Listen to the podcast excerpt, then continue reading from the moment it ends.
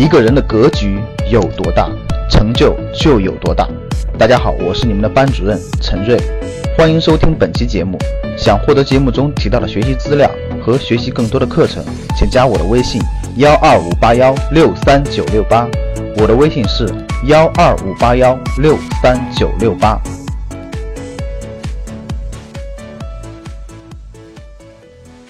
时隔一年，我还是对北京的某个弄堂口的过道卖到一百多万，仅仅呢就是为了一个上学的资格，这样的新闻而唏嘘不已。和朋友聊天的时候呢，也总是聊到学区房和菜场学校。朋友说，有能力肯定让孩子上好的学区房，谁会愿意自己的孩子去读菜场学校呢？是这样没错，九零后早结婚、早生娃的已经开始为孩子上学而烦恼了。我们总是希望能为孩子创造更好的生活环境、学习环境，担心他吃不好、睡不好。学校环境不好，老师是不是负责等等等等。作为父母的出发点呢是好的，无条件呢为孩子付出。听到一个很夸张的故事，一个家庭为了孩子上特别好的学校，一开始在普通学校读了一年，等二年级时再转入好学校，为转校呢花费了近七位数，和北京学区房的故事呢也差不多。至于为什么要等二年级转学，因为一年级呢根本进不去。然而似乎我们忽视了一点。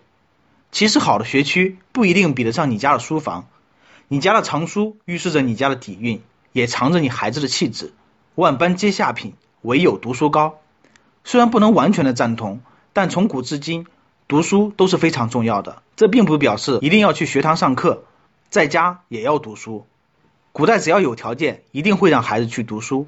有书就有了书房，而书房也成了古人吟诗作画、闭门读书。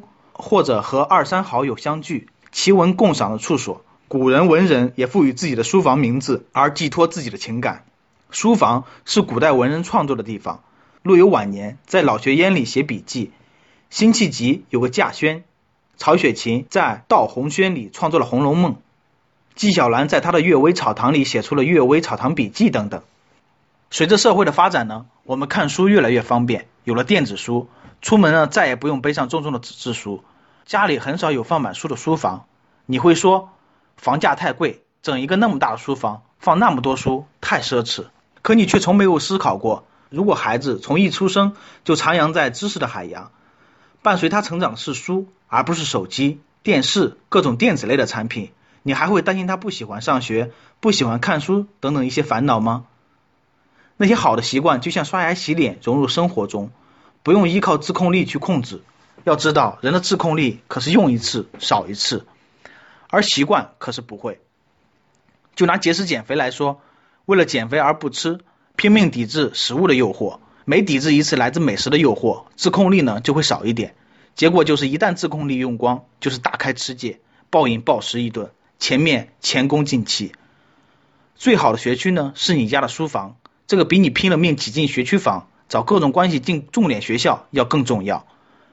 我的偶像曾经说过，不管是男生还是女生，都要财，有财就能带来财富。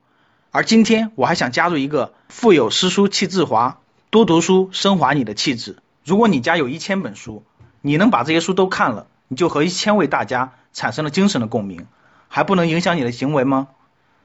要是孩子从小就徜徉在书籍的海洋，从小在大家的熏陶下长大。很多道理不用你去解释，你也不用担心孩子不爱学习，作业拖拉。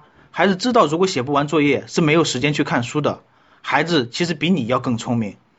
如果让读书这个习惯就像血液融入孩子的骨髓中，就像不吃饭会饿，不看书会难受，真的比学区房什么的都好太多了。我始终相信，爱读书的孩子不会学坏。之前呢，有个学员在朋友圈晒了一张图，说在咱们格局学习之后，想要从根本上改变家庭，然后在家里重新设计装修了一个书房。为他的行为呢，给他点三十二个赞都不够。之后呢，又有学员问，有没有把客厅设计成大书房的案例？目前格局还没有很好的设计，如果你有的话呢，不妨告诉我们。在高房价的情况下，专门打造一个书房或许有点难，但是如果把客厅改造改造呢，可能并没有那么难。如果可以，就让你的家变成大大的书房，让孩子生活在书的浩海之中。从小呢，就让书成为他的精神食粮，不用去玩游戏来获得满足感。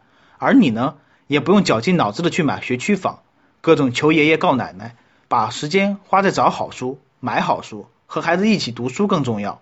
其他都可能离你而去，离你孩子而去，唯有脑海中的知识才是自己的。这是一个从小我没有读过书的姨妈告诉我的。现在想想呢，就是如此。读书不但可以明智，还能开拓视野。你想不明白的，或许都能从书中找到。还有一句话就是说，你的问题来自于读书太少。我呢有个梦想，就是希望以后家里至少有一万本书，经典的好书。最好的学区房就是你家的书房。还没有打造你的书房，就从现在开始吧。用不着羡慕人，你从书中收获的智慧，能让你过得比大多数人都好。不要去羡慕别人的学区房。我们可以自豪地说，最好的学区房我们自己打造。拥有掌控金钱能力，最好就是现在。